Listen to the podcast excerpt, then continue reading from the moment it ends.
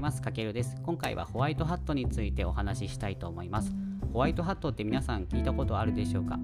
まあ、ホワイトハット別名ホワイトハッカーと呼んだりもしますけどこれは善意に基づいて行うコンピューターハッカーまたはコンピューターセキュリティの専門家のことで組織の情報システムのセキュリティにおける脆弱性を指摘して、まあ、あらゆる金融詐欺から守るための組織ということでつまりはあらゆる金融詐欺から守るために善意に基づいてハッキングを行うプロ集団ということですよね。ホワイトハットが善意に基づいてハッキングを行うのに対して逆に悪意に基づいてハッキングを行う集団をブラックハットと呼んだりします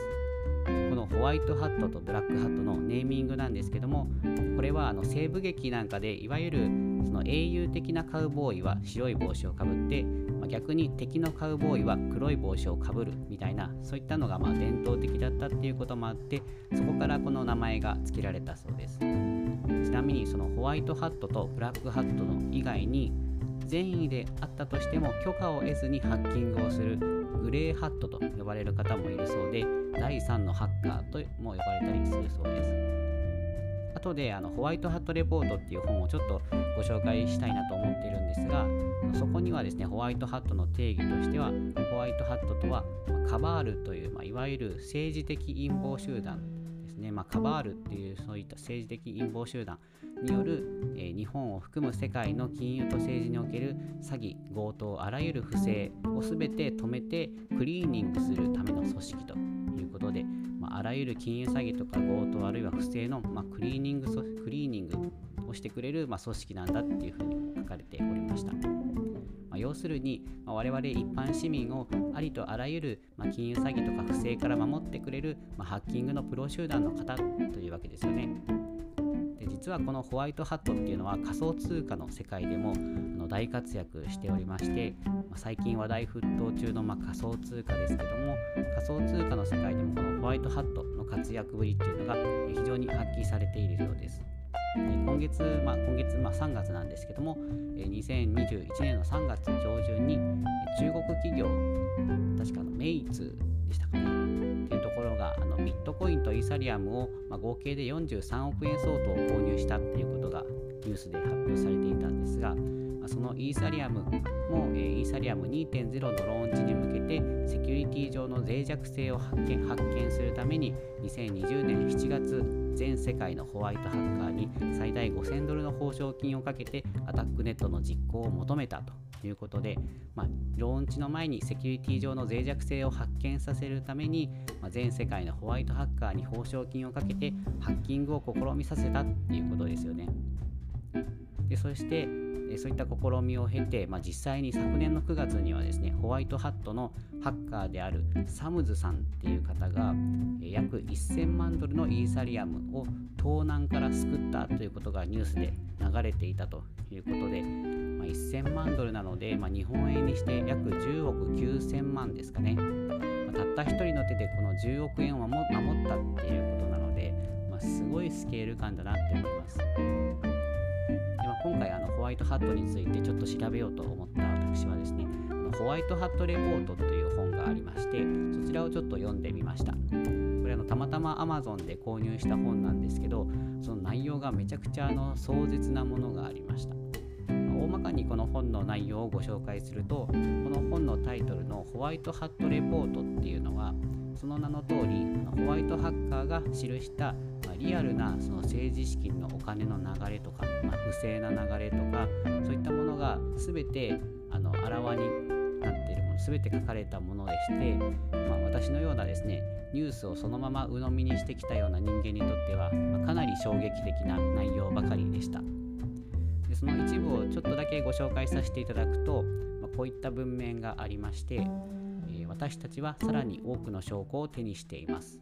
詐欺の金額は何兆何百兆ドルに及ぶと推定されています。しかもその全てにトップクラスのワシントン DC のリーダーが関与していました。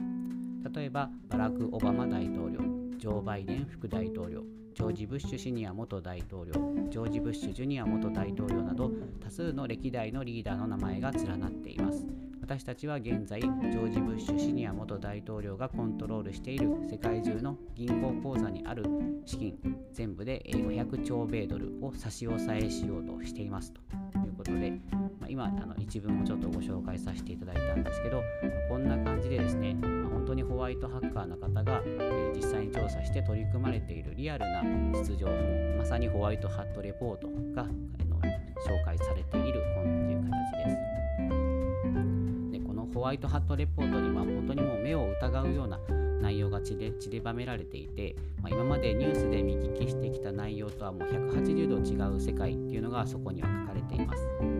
特にあのオバマ大統領の金銭的な不正っていうのが、まあ、想像を絶するものがあったということで、まあ、政治知識に疎い私とかはですね、まあ、オバマ大統領といえばもう Yes, we can みたいな感じでなんかスピーチ力が優れた方っていうあの私もスピーチをなんかあの英語の勉強のために読んだりとかもしたんですけど、まあ、スピーチ力がすごい方だなっていう印象しかなくてですね。ただ実はあれもそのオバマ大統領っていうのは、まあ、大学に行かずに、まあ、大統領になるためにスピーチの力だけをひたすら鍛えていたということで、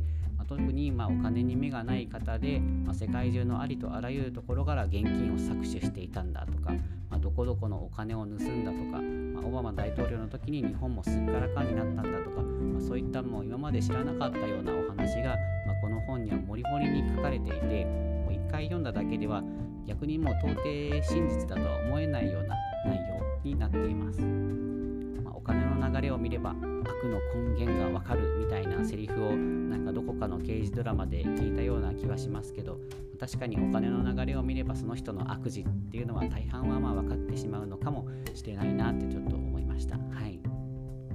でこのホワイトハットレポートにはですねホワイトハットのハッカーの方がそういった政治家による不正な金融取引を世の中に暴露するために書かれていて、まあ、ホワイトハットの方の中には、まあ、暴露しているわけなので、まあ、実際にですね政治家に命を狙われたっていう方もいるということで、ま命と取り隣り合わせでこういった金融詐欺から、ま守ってくれているんだなっていう形にもですね、ま感じました。